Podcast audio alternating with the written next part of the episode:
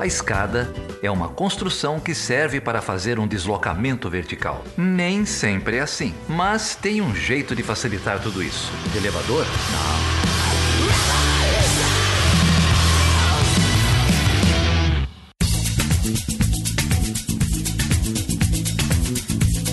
Solange, que alegria ter você aqui de novo. É a, é a, segunda ou terceira vez que você vem aqui? É a terceira. O primeiro, Felipe, a alegria é minha, tá?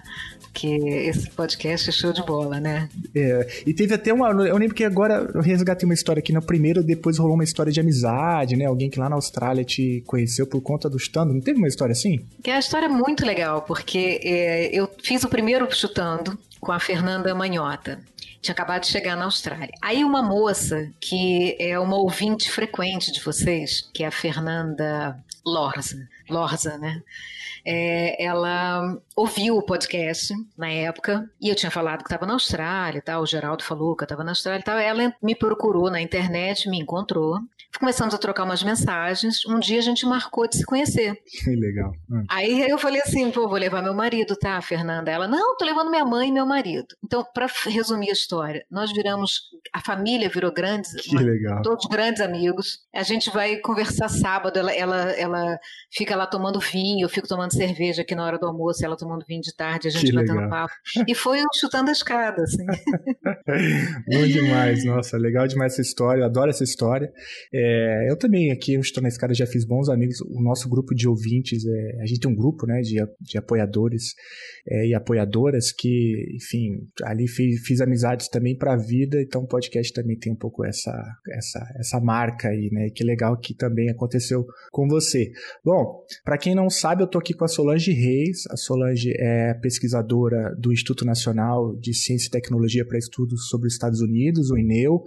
O INEU é um instituto que a gente faz parte, o Geraldo, a Débora, eu também é, sou filiado a esse instituto. É, a gente, eu te convido, inclusive, ouvinte, a procurar saber, tem muito pesquisador é muito competente no Instituto, como a Solange, e a Solange também é colunista do Observatório de Política Externa dos Estados Unidos, o OPEU.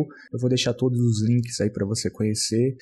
E além disso, a Solange agora, ela, bom, no primeiro dia que, primeiro episódio que a Solange gravou, ela estava na Austrália, a gente acabou de ouvir a história, mas agora você fala desde onde, Solange? Agora eu falo de Madrid. Fez a conexão ali Austrália, é, Espanha e então a gente vai aproveitar esse, essa ponte aérea aí para conversar sobre algumas coisas. Solange, é, para a gente conversar então aqui, começar a conversa, é, a, a, nossa imprensa aqui no Brasil, a cobertura internacional, ela é um pouco rasa, né? Então a gente passou assim, talvez os ouvintes devem ter visto de passagem o, o novo acordo que foi assinado entre Estados Unidos, Reino Unido e Austrália, o AUKUS, né, o acrônimo ali, e que é uma aliança né, militar tripartida é, formada pelo, pelos três países.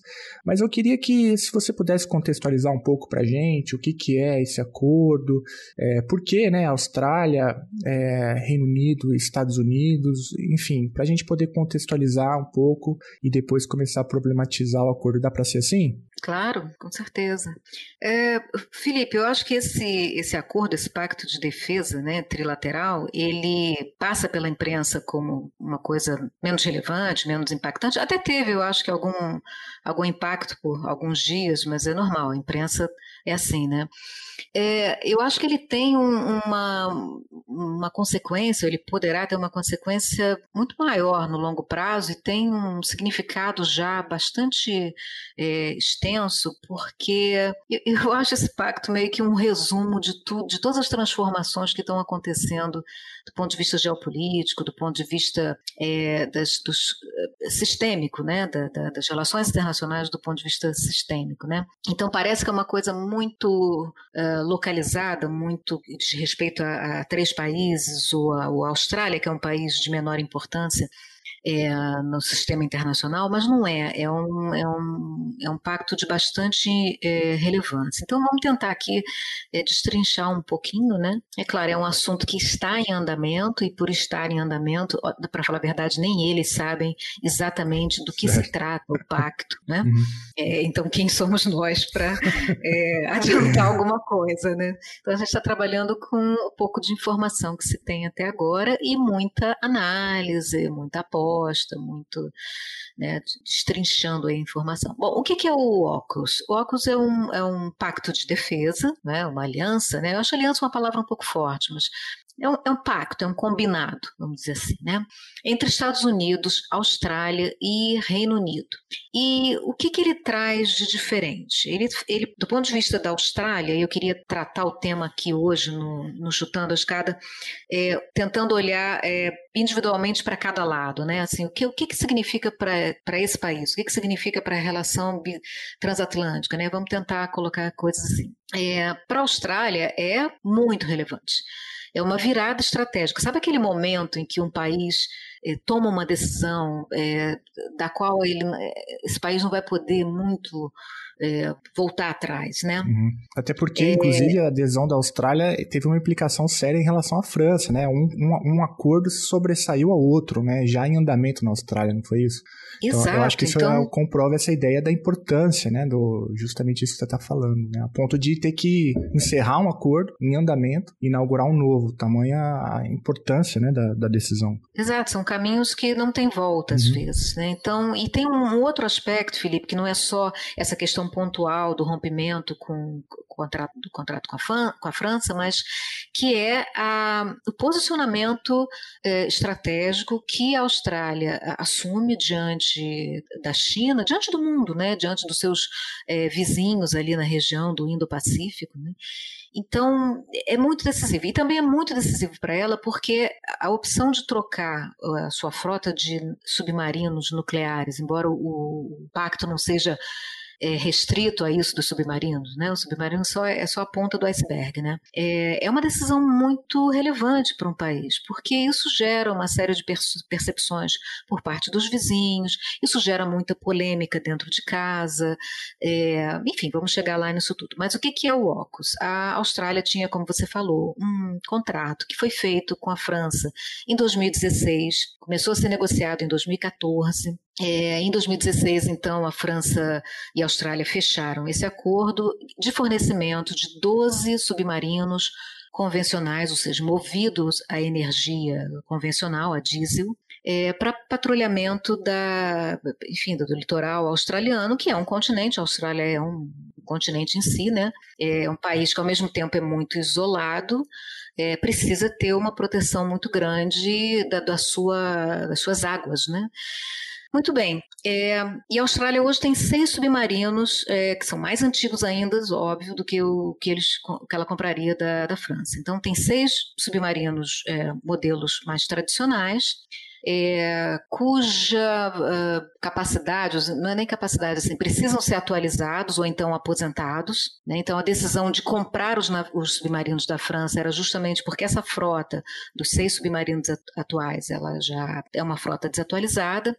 Então, a Austrália comprou esses submarinos da França, em princípio 12 submarinos convencionais, a um preço que começou 50 bilhões de dólares e que já chegou a 90 bilhões de dólares hoje, né? quer dizer, até o momento do cancelamento.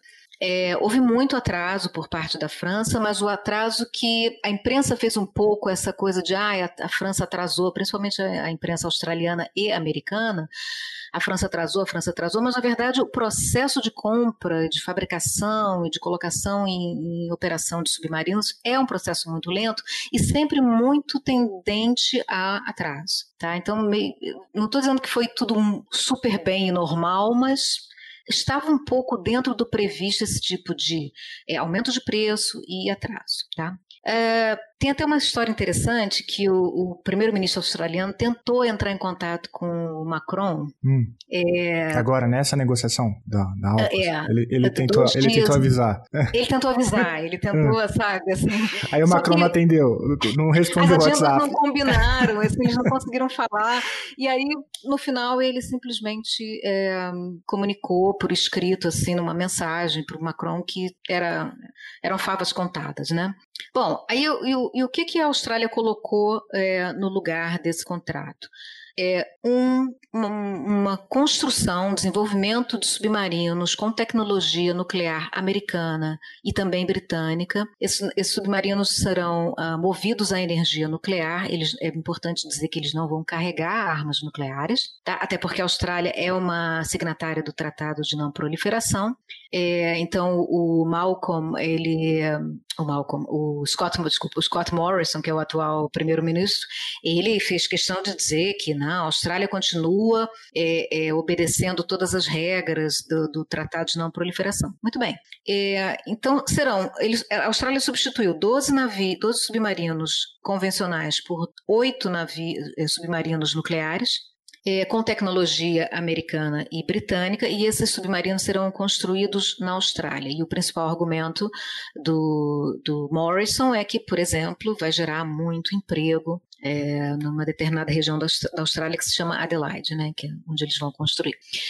Um, bom, o que, que, a gente daí a gente pode partir o seguinte ah, e tem uma vantagem para a Austrália. A Austrália vai, é, nessa barganha com os Estados Unidos e com o Reino Unido, a Austrália vai receber a tecnologia, ou seja, vai haver uma transferência de tecnologia que é inédita na história dos Estados Unidos para um, em termos de submarinos, ou seja, eles nunca transferiram trans, é, tecnologia nuclear para ninguém, exceto alguma coisa para é, os britânicos lá atrás, mas a relação com, com o Reino Unido é muito especial, não é? E então a Austrália vai ter acesso a uma tecnologia que é um segredo industrial, é um segredo militar é, super protegido, né? É, não havia essa transferência no caso dos submarinos franceses. A questão que, que, entra aí agora é o seguinte, que, e que está sendo já é, muito questionada, começa a ser bastante questionada na Austrália e também até nos Estados Unidos. É, o que, que, ganha a Austrália com isso, de fato? Ela precisa de 12 submarinos nucleares para proteger a sua costa, seu litoral? Ou tem algo mais aí por trás disso, né? É evidente que tem algo mais por trás disso, embora nenhum deles admita, nenhum dos líderes desses três países admita, é, existe uma tentativa de é, mostrar força, né? mostrar, é, de se impor a, a China de alguma maneira na região Indo-Pacífica. Se isso vai funcionar ou não, aí já também é uma outra história que a gente tem que ver no longo prazo. Né?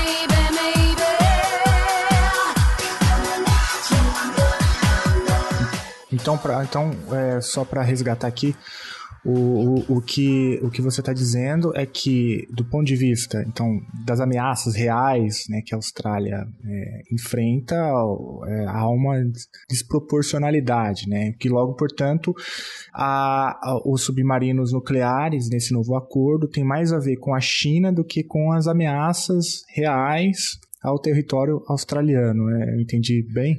É, né, exatamente isso. E é legal você tocar nesse assunto, que aí a gente pode situar também uma questão de política externa, que é a maior questão na Austrália. Cada país tem a sua, né? A sua, a sua história. Da Austrália é essa relação entre segurança e economia. Né? Então, é, ela é um país que sempre teve muito próximo do, do mundo anglo-saxão é, do Reino Unido, dos Estados Unidos, Canadá, etc., né, para Nova Zelândia também, e recentemente com a ascensão da China, por, por uma questão natural, né, a região ela, ela diz muito, né, a geopolítica ela é ainda muito relevante, né. A Austrália começou a ter muito comércio, hoje é um comércio de mão dupla com a China. a China é o, é o principal é, parceiro comercial, tanto para as exportações da Austrália como para as importações que a Austrália faz da China. Né? Mas, ao mesmo tempo em que esse, essa parceria econômica foi crescendo de uma forma muito significativa, é, também cresceu a percepção de que a China é uma ameaça do ponto de vista militar. Né? É, e aí fica sempre uma pergunta, quando você conversa com as pessoas na Austrália, muitas falam assim, mas a primeira pergunta é: a China é uma ameaça? E dois, se for uma ameaça, os Estados Unidos conseguem proteger a Austrália? Vão conseguir proteger, vão querer proteger a Austrália? Então, essa, essa, é uma grande, esse é um grande dilema né, da política externa australiana. Né?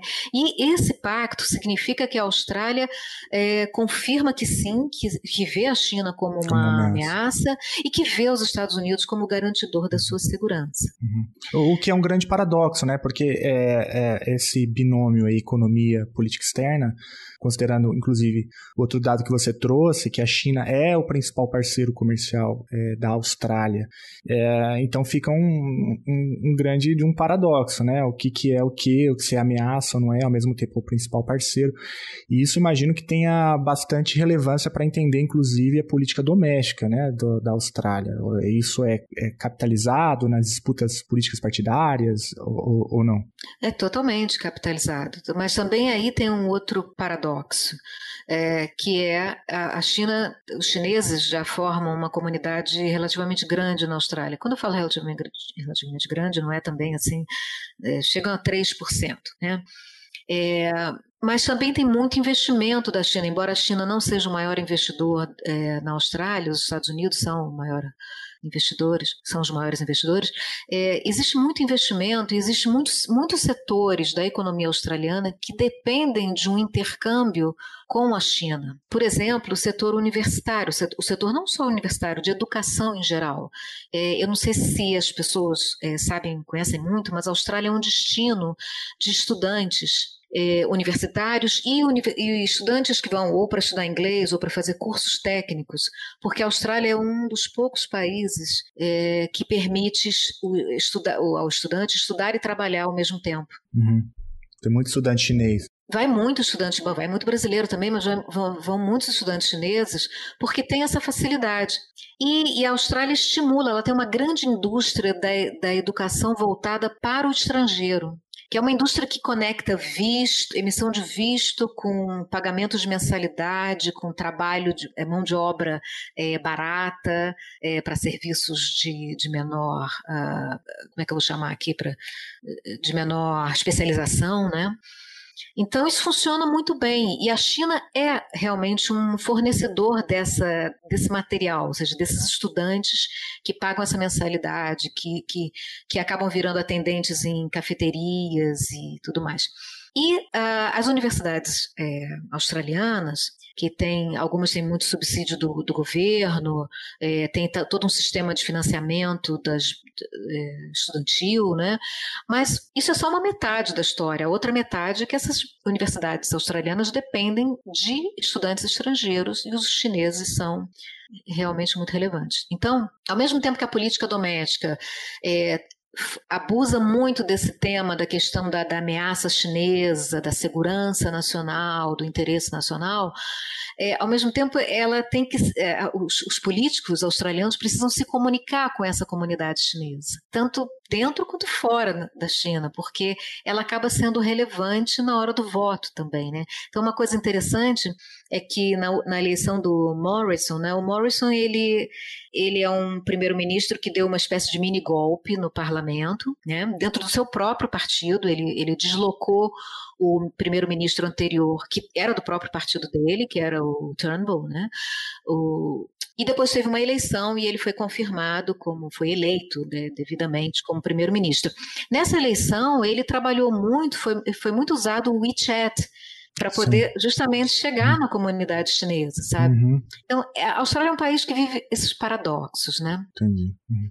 É, mas a gente acabou entrando na política doméstica. É, a, gente queria... a gente estava falando justamente do da Ocus. É, isso, do Ocus, é, e eu te cortei para falar sobre a política doméstica, mas antes de te cortar, a gente estava falando então da, da percepção de ameaça, né? E, e, e do Ocus, e eu até, eu até mencionei que, que tinha mais a ver então com uma necessidade talvez de ou uma, usando seus termos, né, de bancar a ideia de que os Estados Unidos sim, no, se a China é uma ameaça, sim, os Estados Unidos está disposto a ajudar a Austrália. O, o que é, e eu já emendo uma pergunta, é um pouco paradoxal também nesse momento, né? considerando o que foi a retirada, por exemplo, dos Estados Unidos do Afeganistão é, e, e, tudo isso. Né? É, então, eu transformando isso numa pergunta, a gente já entendeu um pouco do ponto de vista da Austrália, a gente falou rapidamente o que, que significa internamente e a escolha da Austrália né, é, por uma política externa que é, pressupõe a China como uma ameaça. Agora, do ponto de vista dos Estados Unidos, assim, é, o que, que você tem a dizer sobre essa, essa iniciativa do presidente Biden, né? O que, que significa essa aproximação e o que, que significa, inclusive, para as relações transatlânticas, né? Que eu acho que já até apareceu na sua fala que ficou um pouco abalada, né, com, com o anúncio do acordo. Sem dúvida, Felipe. O, eu vou, antes de seguir pelos Estados Unidos, eu vou comentar um detalhe sobre a Austrália que eu acho bastante interessante. É, a Austrália, é, a percepção que se tem é que ela precisa manter os Estados Unidos na região é, do Indo-Pacífico. Então tem uma espécie de é, discurso, de história que é contada que vai se consolidando ali, justamente para essa ameaça da China existe, até que ponto, até que ponto ela é criada também porque a Austrália tem a sensação, ela não quer ser abandonada, ela precisa manter o seu protetor é, interessado nessa região. É, é o que então, você tem... chamou lá, do, é o que você chama de medo do abandono, não é isso que você citou no... no... É, é, uhum. é o, o livro que que, que, trata do, do, do, medo do abandono que a Austrália tem, porque ela está ela é completamente, ou bastante, não completamente não, porque é um país muito multicultural, mas é, é, as elites australianas, digamos assim, se sentem totalmente ocidentais, falam inglês, têm religiões é, cristãs, é, todo, enfim, arquitetura, tudo lembra muito a Inglaterra, enfim, tudo, né? É, a cultura é muito ligada. Então, eles se sentem realmente ocidentais, mas eles estão geograficamente localizados no Oriente. Né? É, então, é um medo de ficar ali esquecido. Né? E aí, você comentou do, do, do, do, da saída dos Estados Unidos do Afeganistão e tal, nessa, nesse aspecto de será que os Estados Unidos conseguem proteger alguém, né? É, o Paul Keating, que foi um líder trabalhista, primeiro-ministro também, no passado, ele questionou o Ocus falando assim, mas como assim nós vamos confiar é, num país que não conseguiu nem derrotar os talibãs, né? Então, é, essa é uma percepção interessante da Austrália ter medo de ficar sozinha, então ficar alimentando essa história de ameaça, né? Para manter os Estados Unidos, para manter seus aliados ali na região, né? Muito bem, disso dito, tinha algumas coisas mais que a gente pode depois voltar para falar do Ocus, ah, né? Se você quiser, é, fica à vontade, segue o jogo. A gente, pra... Então a gente, a, a, gente deixa os Estados Unidos um pouquinho é, esperando assim. Pode deixar, é, tá, tá na moda, né? tá um pouco, tá um pouco, é um pouco sistêmico, me parece isso, né?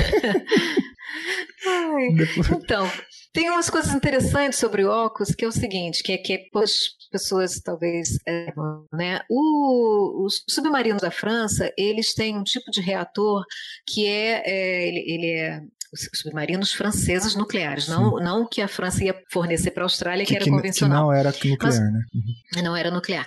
Os navios nucleares franceses, eles funcionam com baixo é, urânio de, de, de, baixo enriquecimento, né? enriquecimento né? é, o que é muito mais seguro do ponto de vista, é, enfim, dos riscos inerentes a, a, ao nuclear, né? O reator americano, ele é com urânio altamente enriquecido, o que aumenta muito o risco. Então tem uma questão aí, que, que, que tipo de reator que não está definido ainda? OCUS é um pacto que foi decidido agora e que vai ser negociado ao longo dos próximos 18 meses. Então não se sabe é, que tipo de reator exatamente, é, como que esse a, a, reator vai ser colocado dentro do submarino. Ele vai, a Austrália vai construir os submarinos, depois vai transportar os submarinos para que os reatores sejam colocados é, nos Estados Unidos, depois novamente o, o submarino volta para a Austrália, ou a Austrália vai passar a enriquecer, é, enriquecer urânio, porque é um detalhe interessante, a Austrália tem a, a terceira maior reserva de urânio do mundo. Uhum, esse é um dado importante. É, então, é, é, um detalhe muito uhum. importante e é um detalhe que mexe muito com a política doméstica, porque uhum. tem todo um lobby a favor é, de começar um processamento né, do, do, urânio, inclusive a favor da energia nuclear, que a Austrália não tem. A Austrália não usa energia nuclear. Ela tem sim um, um, um reator que é para outras atividades, tipo fins médicos, uhum. coisas assim, né? E tem um outro lado da política doméstica que acha que esses submarinos vão ser Chernobyls flutuantes, né?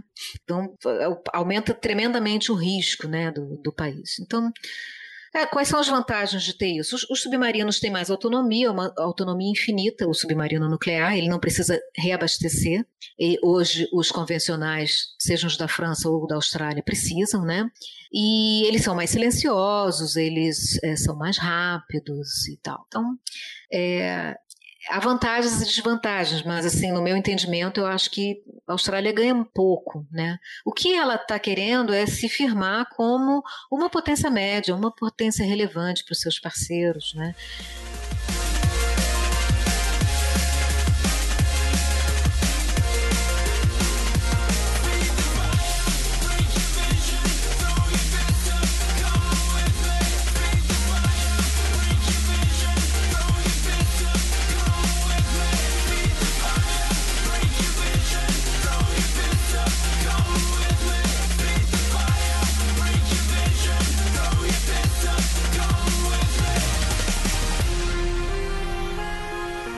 Não, é, foi é, não, ótimo.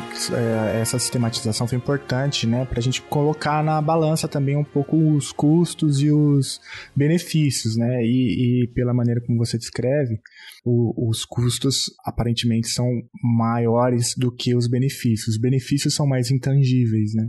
É, tem, tem, a ver um pouco com essa necessidade de se autoafirmar como potência média, como um, um player importante para os grandes, né? Do Ocidente e, e, e, aí do ponto de vista da transferência de tecnologia, aí não dá para saber porque o acordo ainda não está pronto. É, então tinha um acordo em andamento, em função.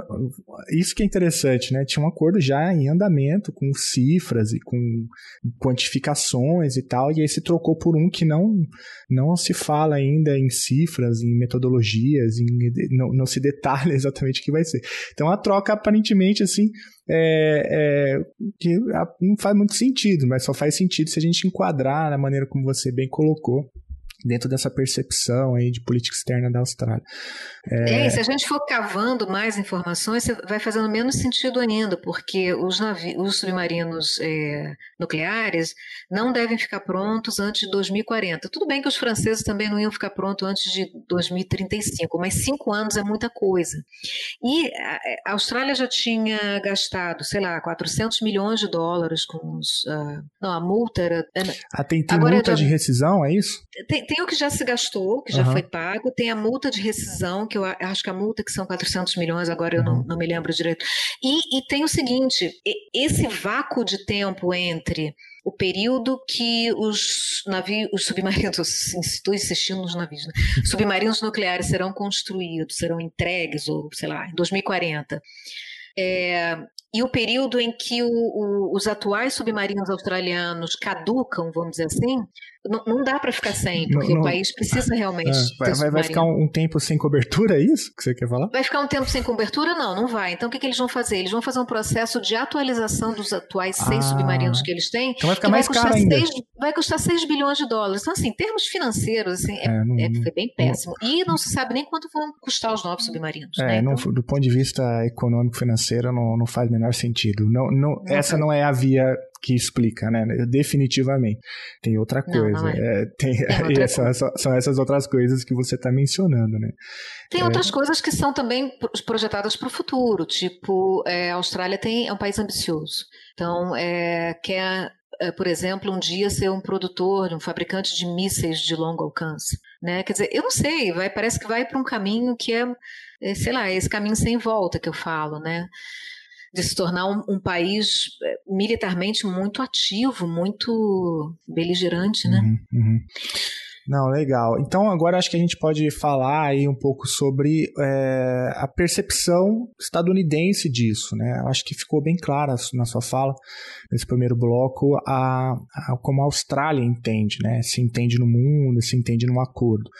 É, agora, e como que você tem enxergado a percepção do Biden nisso tudo, né? É, porque uh, o, o, Biden está tá se movimentando e tal. Ah, é, isso, isso faz sentido apenas dentro dessa estratégia de contenção da China ou você acha que tem mais coisa?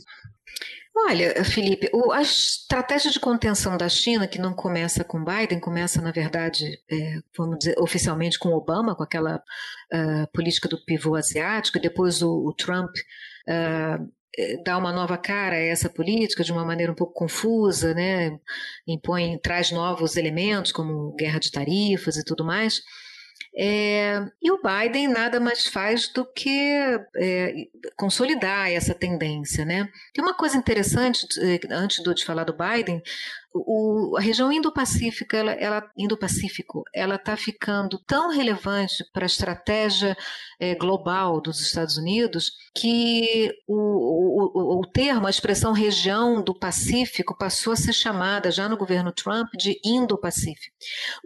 aquele comando é, militar dos Estados Unidos que, que, que é responsável pela região da Ásia e tal, que se chamava Comando do Pacífico, hoje se chama Comando Indo-Pacífico. Então, a gente está vendo que em, em, todos os aspectos há uma virada dos Estados Unidos para essa região de fato, em termos de nomenclatura, em termos da, é, de repensar as alianças, de quem é o, o, o parceiro que é mais relevante para essa situação, e aí a gente pode até entrar um, um pouquinho daqui a pouco na União Europeia, é, a Austrália é, é, logisticamente muito melhor posicionada. De que maneira que a, a Europa pode ajudar no Indo-Pacífico? Né?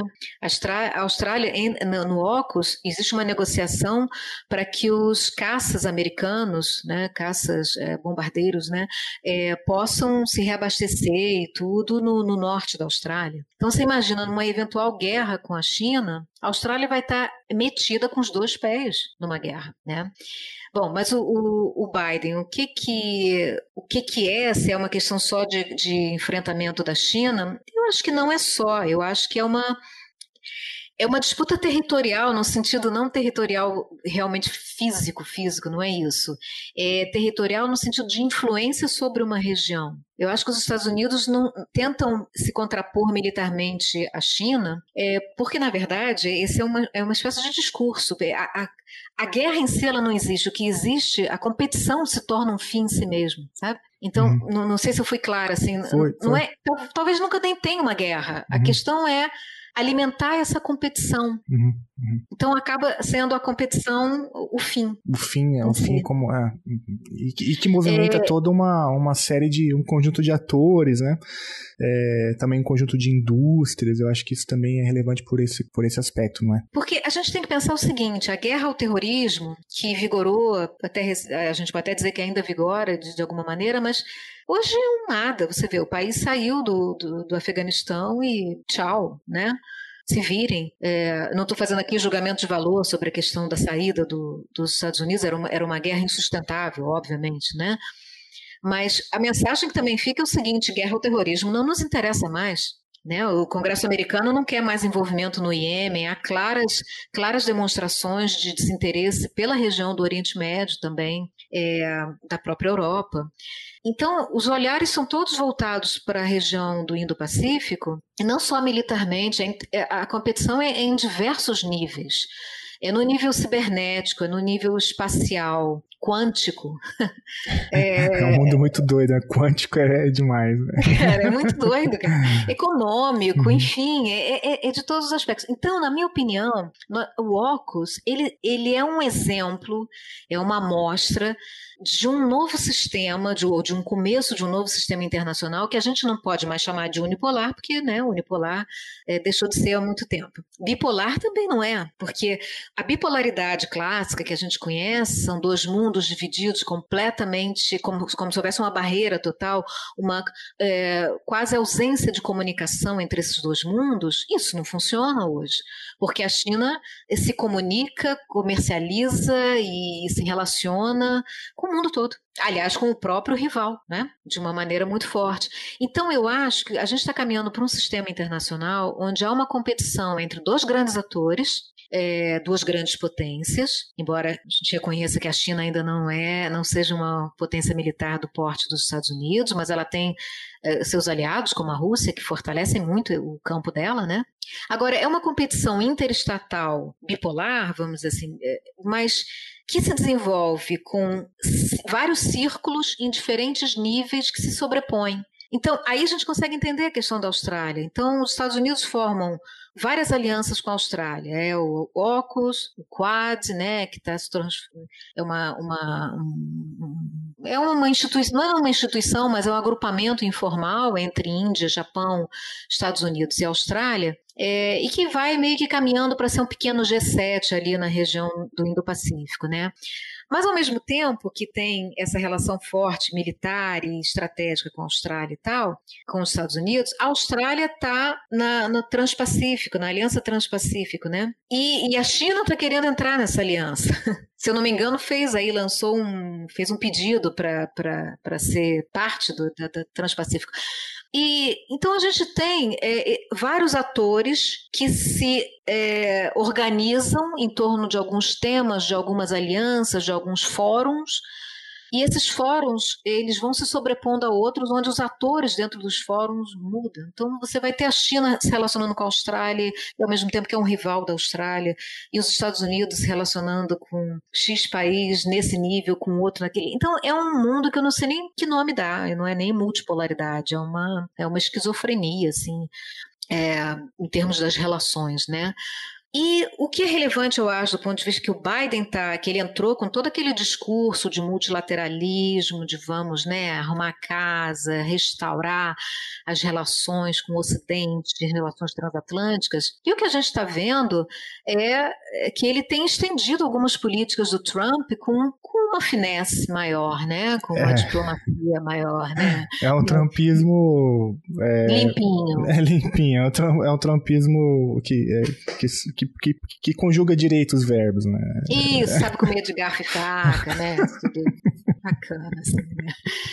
Então, é, o que, que a gente tem? A gente está vendo é, o que é muito claro, tudo é muito escuro nesse momento. É, nós temos alguns temas que são muito relevantes que merecem ser observados ao longo do tempo, que é Taiwan. Uhum, né? É, é, o, que, o que, que a Austrália e Estados Unidos pretendem fazer em relação a, a Taiwan? Quando, se a China real, realmente disser chega de acabou essa história de Taiwan, de Taiwan, vamos resolver a situação aqui, vão fazer o quê? Vão invadir? Vão, né? E, e como eles conseguem invadir? Eles estão a milhares de distâncias. Da, da, da, China. Né? E aí é importante falar, então, de, de, União Europeia, de, dos países europeus. Eu acho que o que fica claro, e eu não quero ser aqui exagerada e dizer assim, ah, não, olha, está havendo uma mudança, um racha danado e as relações transatlânticas nunca mais vão ser as mesmas. Não é bem assim, a gente sabe que a política ela é muito flexível, muito maleável, né?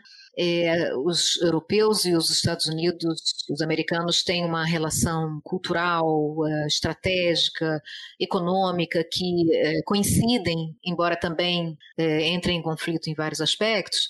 Então, eu acho que isso segue mais ou menos é, por aí igual. Agora, é, fica evidente que a União Europeia perdeu uh, importância.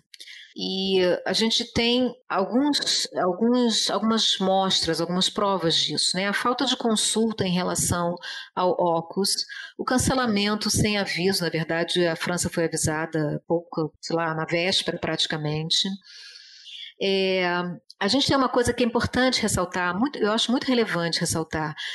O convite ao Reino Unido para participar do OCUS é um upgrade danado no Reino Unido, que estava meio, né, com Brexit, essa coisa toda, ficou meio mal, assim, é, ficou meio isolado, é, né? A impressão que deu é que o fato também do Reino Unido estar tá, e, e, e, a União Europeia não ter sido nem consultada é quase que também que um também significa muito, né? Significa que é uma política que não inclui a Europa, né? A União Europeia, ou seja, é meio que um, um é, parece um, um, benefício que o Reino Unido recebeu por ter saído da, do bloco, enfim, fiquei um pouco com essa impressão também. Exato, total, porque é, o que aconteceu, a saída do Brexit, é, a saída do Brexit, a saída do, do Reino Unido é muito significativa É, é, é, muito, é um rompimento muito brutal com o conceito de integração da União Europeia, né? E, e aí os Estados Unidos vêm e dão um tremendo pé para o Reino Unido, olha, vem cá, vou fazer uma parceria espetacular aqui com você e nós vamos dar uma banana para a França, uma banana para a União Europeia. Gente, assim, é, não precisa ler nem nas entrelinhas, está muito claro, né? Então, isso se torna mais um ponto de atrito entre a, entre a União Europeia e os Estados Unidos, que com certeza foi muito, muito. É, as relações foram muito abaladas durante o governo é, Trump, né? E e eu acho que o que vai acontecer, duas coisas eu acho que a gente pode tirar é, como desdobramento imediato, do ponto de vista da União Europeia. A França vai europeizar esse tema, tá? Ela não vai tratar como um tema França-Austrália, França-Estados Unidos. Ela vai realmente colocar, como já está fazendo e como está conseguindo, trazer a União Europeia para o lado dela. Né? É, então, nós vamos ter realmente dois blocos aí, o OCUS e a União Europeia né, se, se estranhando. E isso vai dar muito gás para um argumento antigo da França, que é muito antigo, que vai, sei lá, remonta ao Charles de Gaulle, né? assim, que é uma defesa uh, europeia mais autônoma, sem os Estados Unidos. Né? O, de, o de Gaulle era um grande é, é, provocador e, implicava muito com, com, com essa aliança estratégica com os Estados Unidos, né? com a OTAN, com tudo isso. Né? E eu acho que isso vai dar muito gás para uma defesa é, europeia autônoma que ganhou um pouco de fôlego durante o governo Trump, porque eles perceberam que toda aquela aparente bravata do Trump, na verdade, é, era um grande recado dos Estados Unidos. Ou vocês gastam mais com defesa, europeus, e, e, e surgem mais as mãos, né? É, ou então a gente vai rever esse negócio de aliança é, militar e a, através da OTAN, né? E eu acho então que está acontecendo que o pivô asiático, que começou lá com o Obama, está se consolidando cada vez, cada vez mais com o Biden. O Biden é um, é um quase que um finalizador, acho que a gente pode considerar assim. O Biden é um finalizador dessa política que começa com o próprio Biden como vice-presidente do Obama, né? Eu queria dar um termo aqui que eu estava pensando, acho que está havendo um desacoplamento entre Estados Unidos e União Europeia. Imagina aquele foguete, né, que tem aquela parte que, é, que vai cai, soltando, né? né? Os, os pedaços, vai... né? Os, as é, estágios tá, aí. Está acontecendo isso, mas com essa diplomacia, com todo esse discurso de somos amigos e somos os principais parceiros. Os Estados Unidos, cada dia que você abre a notícia de jornal, eles têm um principal parceiro, né? É, a Austrália é o principal parceiro, o Reino Unido é o principal parceiro, a União Europeia, por aí vai, né? Mas eu acho que o que está orientando muito esse esse desacoplamento com diplomacia que o Biden está confirmando agora é uma desimportância da região da Europa, como talvez também haja uma, uma desimportância, e eu quero colocar isso entre aspas, porque não é que o Oriente Médio não seja importante, é extremamente relevante ainda, mas é menos do que já foi. Né? E tem por quê? Ah, porque tem várias coisas aí, né? Tem, tem a questão do petróleo, a questão da energia que está modificando, caminhando para um outro tipo de energia, o petróleo ao longo prazo vai deixar de ser tão importante e tal. E a Europa, então, não pode ajudar, porque ela geograficamente não está lá. Né? A França até é um país que tem muita influência no, na região do Indo-Pacífico, por conta de acordos que tem, por conta da sua história colonialista ali, né? Mas claramente foi deixado para trás. Então.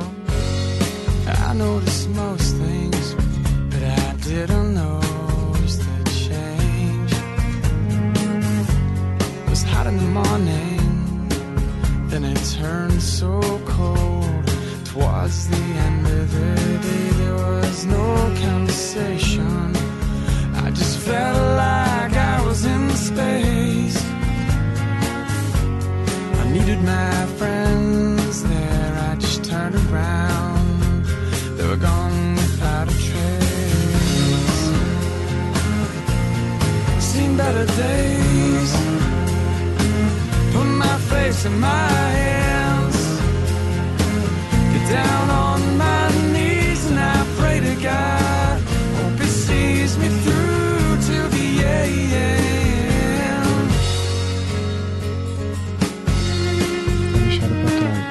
Talvez, talvez o, uma provocação aqui, a gente esteja assistindo uma latino-americanização da, da Europa, né? Que vai perdendo um pouco de importância no jogo. Mas. Uau, eu... você pegou pesado.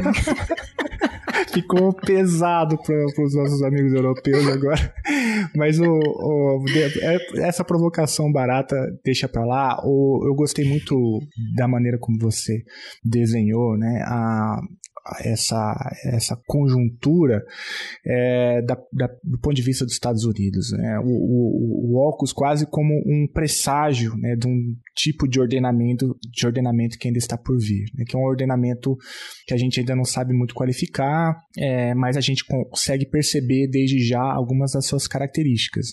É uma alteração do eixo né, do, da Europa para o Indo-Pacífico é, e uma alteração até mesmo da das próprias regras do jogo, que até então era jogado com, com determinados tipos de armamento, determinados tipos né, de, de, de, fusão de poder, e agora a gente tem outras formas, né, que envolve, claro, é, os mecanismos clássicos de fusão de poder, como, por exemplo, submarinos nucleares, né, mas também envolve outras, outros outras esferas, né? A gente até chegou aqui falar, né, do, da, do, do, do, cyber warfare, né, da, dessas super mega tecnologias, nanotecnologias quânticas, esse negócio que a gente não sabe nem o nome, né, mas que a gente sabe que existem, né? É, então eu, eu, achei bem interessante até para o ouvinte aí que está pensando em fazer uma monografia, uma pesquisa, o Ocus eu acho que é, eu concordo muito com a Solange, né? Tem ali muita coisa embutida para entender é, a crise da ordem liberal internacional, né? E com algumas, já com alguns traços do que pode ser é, a, né, a lógica do funcionamento do sistema internacional nas próximas décadas. É, eu estou dizendo isso para é, fazer uma, uma pergunta, porque, veja, no primeiro bloco aqui da nossa conversa, Solange, a gente entendeu um pouco a lógica do OCUS da perspectiva da Austrália. Na segunda parte, a gente, meio né, a contragosto, a gente falou do, dos Estados Unidos e a gente tentou enquadrar na política externa do Biden. Você fez, inclusive, um histórico desde o Obama, né, cada um ao seu modo. A tendência permanece a mesma, né, da mudança do eixo da política externa estadunidense para a região do Indo-Pacífico. E agora a gente falou um pouco da perspectiva transatlântica, o que significa para o Reino Unido, o que, que significa para a União Europeia. Mas agora eu queria é, lançar, te jogar essa, essa pergunta, que é o significado disso para a China. Numa parte da sua fala, você até menciona que a China está reagindo, né? tentou entrar agora, pediu para entrar no acordo é, do, do Pacífico, né? Do, do, qual é o nome mesmo? É, tem, eu esqueci é, o nome. Mas é, é, esse acordo. Depois Transpacífico, gente... né? É, tem um nome agora, é, é CCP. É, é, um outro nome, porque mudou, é. né? É, mas é o, é o Transpacífico esse, sem os Estados Unidos, né? É, o, e, e além disso, como que a China tem percebido? É claro que a China é, é, um país que às vezes é difícil de capturar, até por conta da barreira do idioma e tal. Mas você já consegue perceber alguma movimentação, alguma reação? É, eu, sim, é, por enquanto está mais ou menos, a gente vai chegar lá, mas eu queria é, situar um pouquinho antes, aproveitando, voltar um pouquinho na questão do, do significado do óculos, também que a gente estava falando da coisa quântica e tal, da tecnologia. E eu acho que o que fica claro com o óculos é uma mensagem de que o foco vai ser em tecnologia. Então, os conflitos daqui por diante vão ser muito focados nessas novas tecnologias e que as potências também estão disputando o domínio disso. E você falou em ordem, crise da ordem liberal, né? Essa crise da ordem liberal acontece também no, mudan no momento de mudança tecnológica. Então é muito interessante, mas ao mesmo tempo muito arriscado, né? Porque e por isso está havendo todo essa, esse balanço, esse, essa chacoalhada, né? Porque, como você falou, os, o, as regras do jogo são outras, os, os instrumentos do jogo são outros, os atores também mudam, né? Isso, eu só, só queria comentar isso. Bom, a China, cara, eu não sou realmente especialista zero em China, tá? Então eu vou eu vou começar para tentar chegar na tua pergunta, dando um pouco é, para os nossos ouvintes aqui. Eu não sei se você chama o pessoal de ouvinte, o espectador. Eu sempre acho meio eu, eu sou, eu sou muito atrasada, né? eu não, sou uma acho, pessoa Acho que o ouvinte funciona, né? Ouvinte, tá Ouvinte, ótimo. né? Ouvinte, né? Eu me lembro daquela história que a Dilma chamava os internautas e não era legal. Internauta é muito legal. O Renan também, Calheiros, adora na, na CPI falar, um amigo internauta. Eu sempre preciso da minha filha perto para me atualizar desses termos, mas ela está lá na Austrália, longe.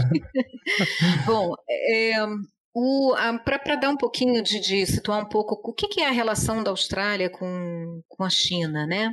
Eu já falei um pouco, eles são principais parceiros comerciais. Não é que tenham tido sempre uma relação super tranquila, mas essa relação foi razoavelmente bem, curiosamente, até o ano de 2016. E o que será que aconteceu no ano de 2016, né? É, o Trump foi eleito, tá?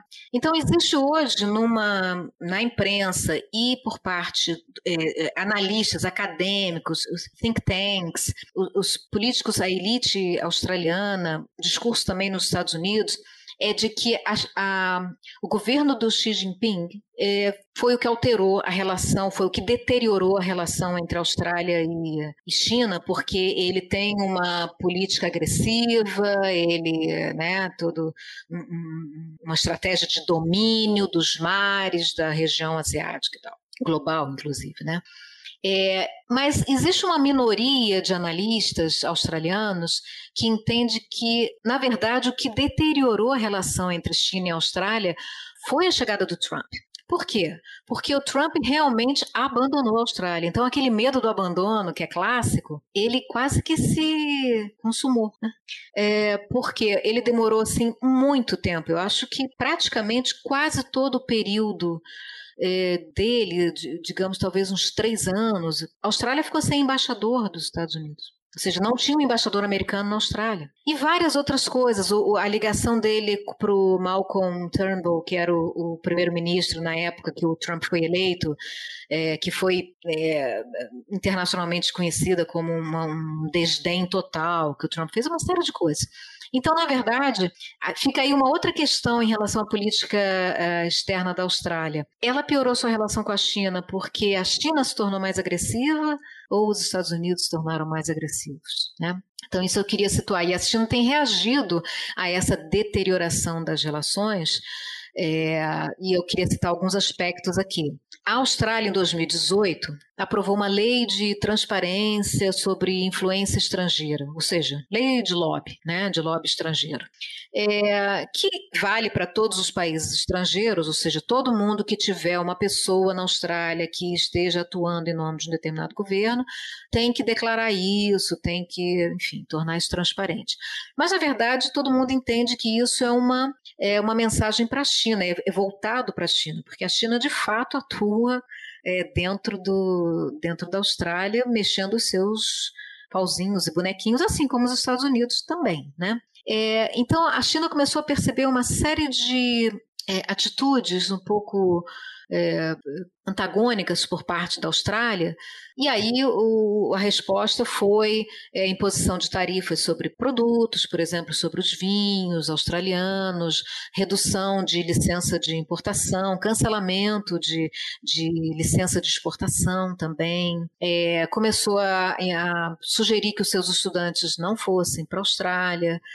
É, então, a, a, coisa deteriorou muito por conta de a Austrália defendendo é, a investigação para saber a origem de coronavírus, é, cancelou um fez, obrigou o, Melbourne, que é, uma, que é a segunda maior cidade né, da, da Austrália a cancelar um, dois projetos que, a, que eles tinham feito com a China naquela política do Belt and Road, né, da iniciativa Belt and Road, é, cinturão e estrada, né, que o pessoal chama. É, a Austrália foi o primeiro país a banir a Huawei, o 5G. Então, a, a deterioração aconteceu e teve uma resposta da, da China é, nesse nível aí de tarifas e, e, esse tipo de coisa, né?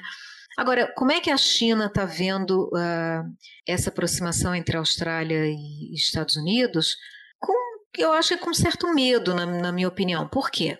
Se, quando a Austrália construiu os submarinos, vai haver um desequilíbrio é, de poder, né? um desequilíbrio na balança de poder ali da região. Não, não em relação à China, que a essa altura já vai ter mais é, submarinos nucleares.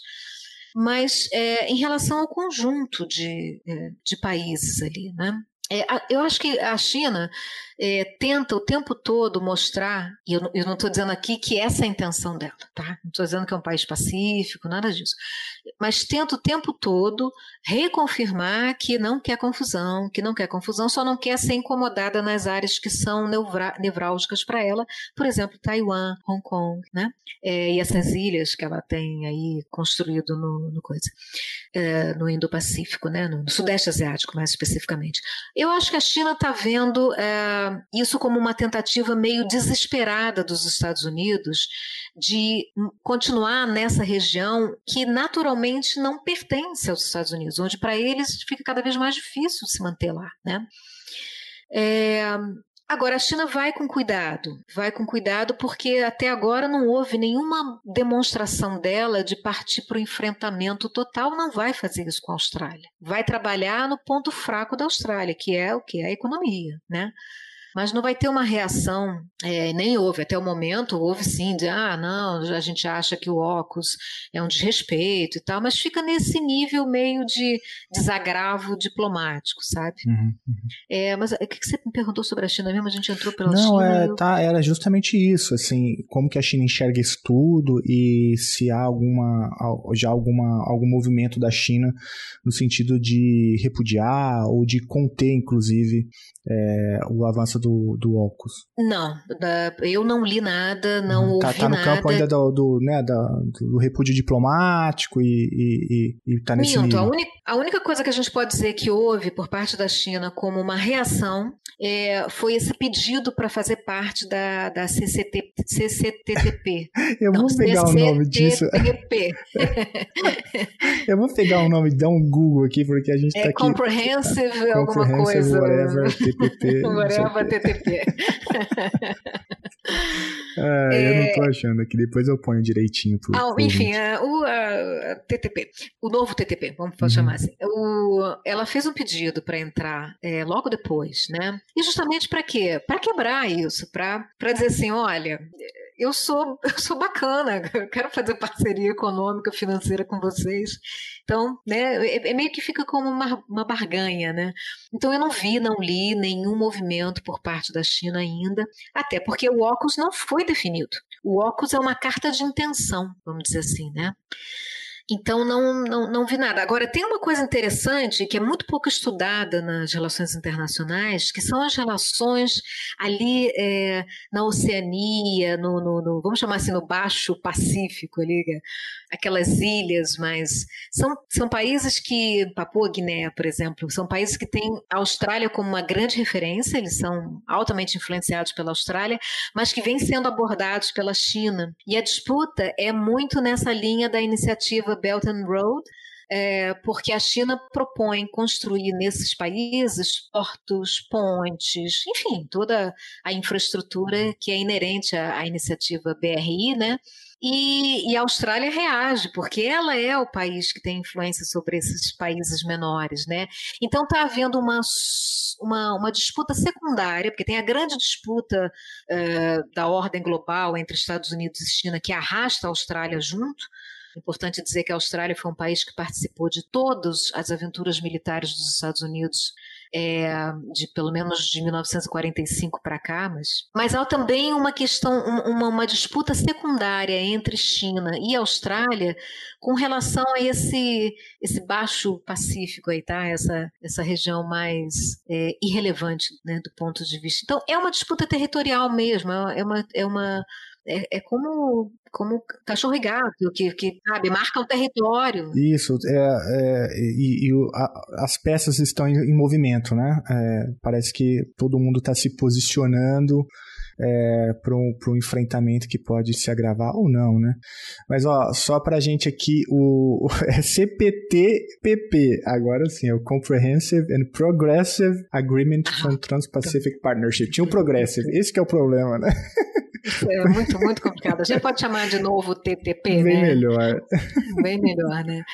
Então, é, essa é a questão em relação à China, que eu não sou especialista, então não sei dizer do ponto de vista é, chinês o que está, como eles estão vendo isso, mas eles vão com certeza, é, com certeza não, quem sou eu para dizer que a China vai fazer alguma coisa com certeza, mas é, eu diria que a China vai explorar um pouco um sentimento que foi gerado a partir do óculos, que é um sentimento de medo, ou de apreensão, medo não, de apreensão por parte dos, dos países do Sudeste Asiático, é, enfim, dessa região do chamado Indo-Pacífico, em relação à, à capacitação é, nuclear da Austrália. A Indonésia, por exemplo, falou: peraí, mas o que está acontecendo? Né?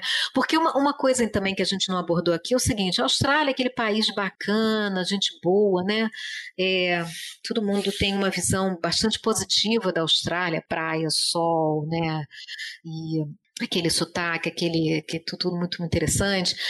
É, e é um país pacífico, né? embora tenha participado de todas as guerras, né? É um país que se apresenta como um país pacífico e é signatário do Tratado de Não Proliferação. Mas e daí? E se esse país resolve enriquecer o urânio? Ou mesmo que não faça, o fato de que isso pode vir a ser feito pela Austrália pode abrir um precedente para outros países que vão talvez procurar isso. Então, é uma, o óculos também implica em um, um, um aumento da, da, percepção maior de insegurança regional, né? E aí a pergunta que a gente coloca é, tá, e para quê? Sabe? O que, que se ganha com isso, né? Claro, se ganha, algumas coisas são benéficas para os atores que estão envolvidos, né? Os Estados Unidos vão poder usar melhor as bases é, australianas, a Austrália vai ter um upgrade de tecnológico, né? Mas tudo mais que vem junto com isso é de se questionar no longo prazo, né? Eles estão tornando o mundo mais inseguro. Uhum, uhum. Porque até então, que ameaça a China de fato coloca eu não digo nem para os Estados Unidos, mas para a Austrália, ou para Papua Guiné, ou para. Né? É, é eu, eu concordo muito com essa sua avaliação e eu até estava te ouvindo e estava extrapolando um pouco essa sua é, formulação para o caso brasileiro. Eu sei que extrapola bastante o que a gente estava falando, né? Mas o, é porque o Brasil de Bolsonaro também tem uma política de enfrentamento, né, em relação à China e a gente fica assim também, né? Por quê? Qual? Que, para quê, né? O que, que se ganha com isso? E aí, é claro que o Brasil tem lá suas especificidades, mas é, a China, inclusive no caso brasileiro, me parece que é o, é, a, é o tom da política externa chinesa, né, o método da política externa chinesa, é de trabalhar sempre no médio e longo prazo, né, então nunca há uma resposta imediata é, no curto prazo, então eles parece que se movimentam numa outro tipo de temporalidade, né? Estão pensando em é, sempre muito adiante. eles vão trabalhando e vão, assim, o termo não é o ideal, mas eles vão estrangulando usando as ferramentas que tem, que é justamente o peso econômico, e no caso o australiano tem todo o peso regional também. E eu achei bem interessante a maneira como você colocou, eu não tinha pensado nisso, né? Como a China tem capacidade, inclusive, de, no entorno é, ali da, da Austrália, a, a fomentar essa percepção de ameaça, né? Ou seja, olha, olha o que a Austrália está fazendo, o que isso significa para a região, né? E isso pode, inclusive, é, se reverter em algum tipo de transtorno, algum tipo de problema problema diplomático no médio prazo, né? Me parece, pelo que eu pude captar da sua fala e também do que eu conheço sobre política externa da China, olhando principalmente para a América Latina, né? Um pouco essa lógica, né? De nunca se movimentar no curto prazo, é sempre uma estratégia de médio e longo prazo e, e, e é uma estratégia, portanto, é, silenciosa, né? Mas que vai entrando, vai adentrando, vai, vai penetrando, né? E, e vai estrangulando, entre muitas aspas, né, usando principalmente seu peso econômico. E tem uma coisa interessante que essa visão de longo prazo, dos estratégica de longo prazo, né, é, é, é, com esse com essa perspectiva também que o discurso é construído dentro da Austrália, tá? Hoje não é uma ameaça, mas ele está preparando para 2050, ele está preparando para, sabe? É, e, e, aí é interessante trazer aqui um outro acordo que é o ENSOS, né, que é uh, o acordo entre Austrália, Estados Unidos e Nova Zelândia, que foi criado em 1900, foi assinado em 1951. Na época, o medo era o Japão, o Japão, a Coreia e e, e, nunca aconteceu nada. O Japão hoje é um aliado da Austrália no Quad e em tantas outras coisas, né? Mas esse esse discurso anti-Japão, anti-Ásia de forma geral, que vigorou durante a década de 50, 60, 70 e por diante, e que permitiu que, que esses três países, Nova Zelândia, Austrália e Estados Unidos, criar, fizessem esse acordo é, de que é militar mesmo, né? É, e não aconteceu nada. 50 anos depois não aconteceu nada, mas serviu. Serviu para quê? Para os Estados Unidos é, poder colocar, chegar a ter sete bases ou sete instalações suas na Austrália.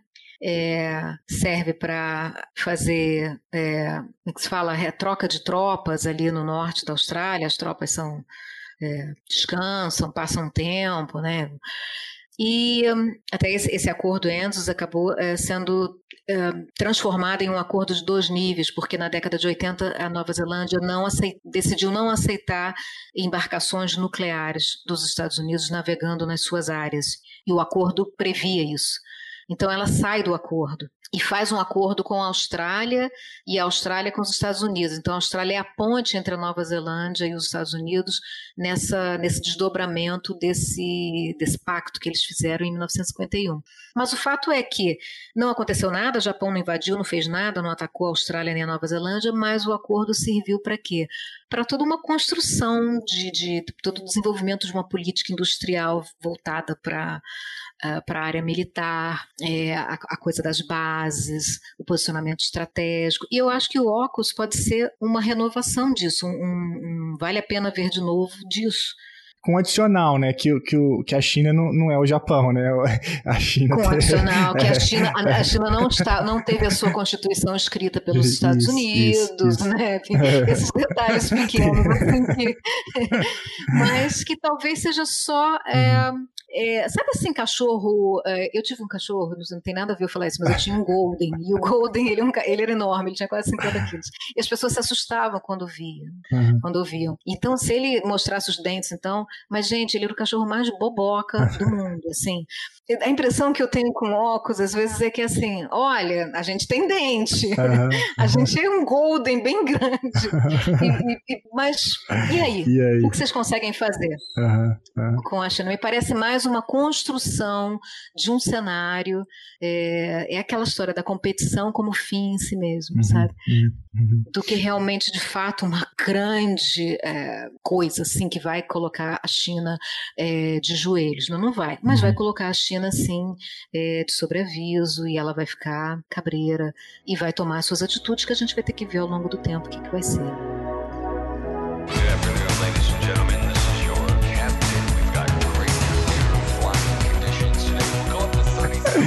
Eu achei muito bom, muito boa a conversa. Acho que a gente passou é, é, pelo, pelos principais temas, né, que envolvem o Ocus. Eu achei, eu achei legal que a gente começou a conversa falando, não, é um presságio para o fim da ordem liberal internacional e terminamos caracterizando o Ocus como o Golden da, da, da Solange, que chamava... como ele chamava? Ele é pipoca. É, é o pipoca, né? É o, é o, é o acordo pipoca, né? Que é mostra os dentes. E, e, não, não, mas, mas é... isso é, assim. É, agora, nesse momento, óculos é muito importante. Então, nós é. mostramos várias viradas, várias. Mas daqui a 50 anos pode ser que seja o Enzo. Seja pode pipoca. ser, pode ser. Mas é de, de fato, não, é importantíssimo. E, e, eu acho que ficou muito claro na sua fala, né? O que, que ele aponta, né? Eu acho que o óculos, mais do que a, a importância em si mesmo, a gente ainda nem sabe porque o acordo ainda nem, nem tá finalizado, a gente não sabe os detalhes, mas ele aponta em direções né? é, muito, muito importantes para a gente entender as relações internacionais contemporâneas Solange, fica bem aí, brigadaço por topar gra gravar com a gente. É, eu vou recomendar, inclusive, o ouvinte que ficou até aqui, tem um, uma entrevista com a Solange lá no Diálogos e Meu, eu vou deixar o link. É uma entrevista também que ela passa rapidinho também pelos pontos que a gente trabalhou aqui. É, e então, se você quiser divulgar também aí para suas redes, por favor, ajude o Estou na Escada divulgando. Solange, obrigado, é, fica bem e eu espero Felipe, poder muito, te ver em breve. Legal. Pessoalmente. Matei saudades de você. ah, coisa boa. Nossa, naquele. Como era bom, né? A gente convivia no Sedec, né? nossa, Cara, e ali reclamando nossa, da vida. Demais. Nossa, tá muito trânsito, né? nossa, né? Barra Funda, aquela casa rosa. É, Ai, comida hoje no restaurante no PS tava ruim. o PS ali da, da Barra Funda.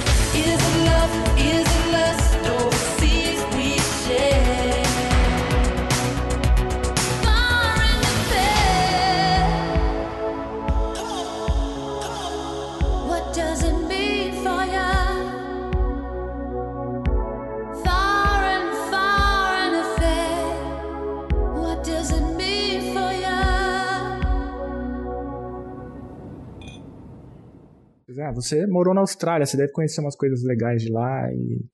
Ah, de música eu não conheço muito não, mas tem umas séries bacanas aí que ah, então, o pessoal pode... Pode, pode é. indicar que a gente coloca lá e deixa então que a eu gente te, faz. Eu o... te mando por, por e-mail. Tá bom, Solange, fica Porque bem Porque é tudo sobre esse tema aí, China, Estados Unidos. Ah, é? Poxa, é, eles só pensam nisso, eles só pensam nisso, eles são completamente... É, mas é série, assim, de, tipo, Netflix? Né? É, coisa, coisa são popular, muito legais assim? as séries. É? É. Pô, fiquei, é. fiquei curiosão agora de, de ver. Você, Pô, a primeira quem me indicou foi o ah. Reginaldo Moraes. Ah. É, eu, nem, eu tava lá e eu nem conhecia a série. Ele que me indicou, que disse que era muito boa. Aí, Qual que é o nome?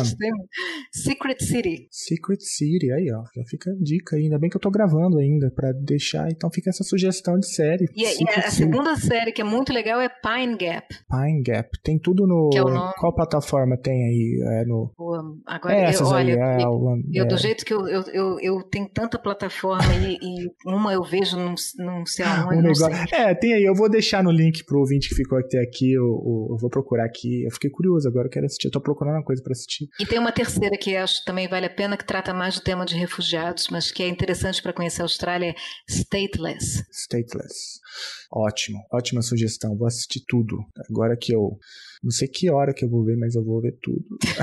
Eu não tenho eu não mais TV, Solange. Como é que você dá conta? Os meus filhos não têm mais TV. Eles, eles param, né? Eles, ah, agora é nossa aqui. Eu falo, não, mas assim, às vezes eu vejo no celular, assim, mas tá bom também. Você acabou de ouvir mais um episódio do Chutando a Escada. Para apoiar, acesse chutandoaescada.com.br barra apoio. Bye.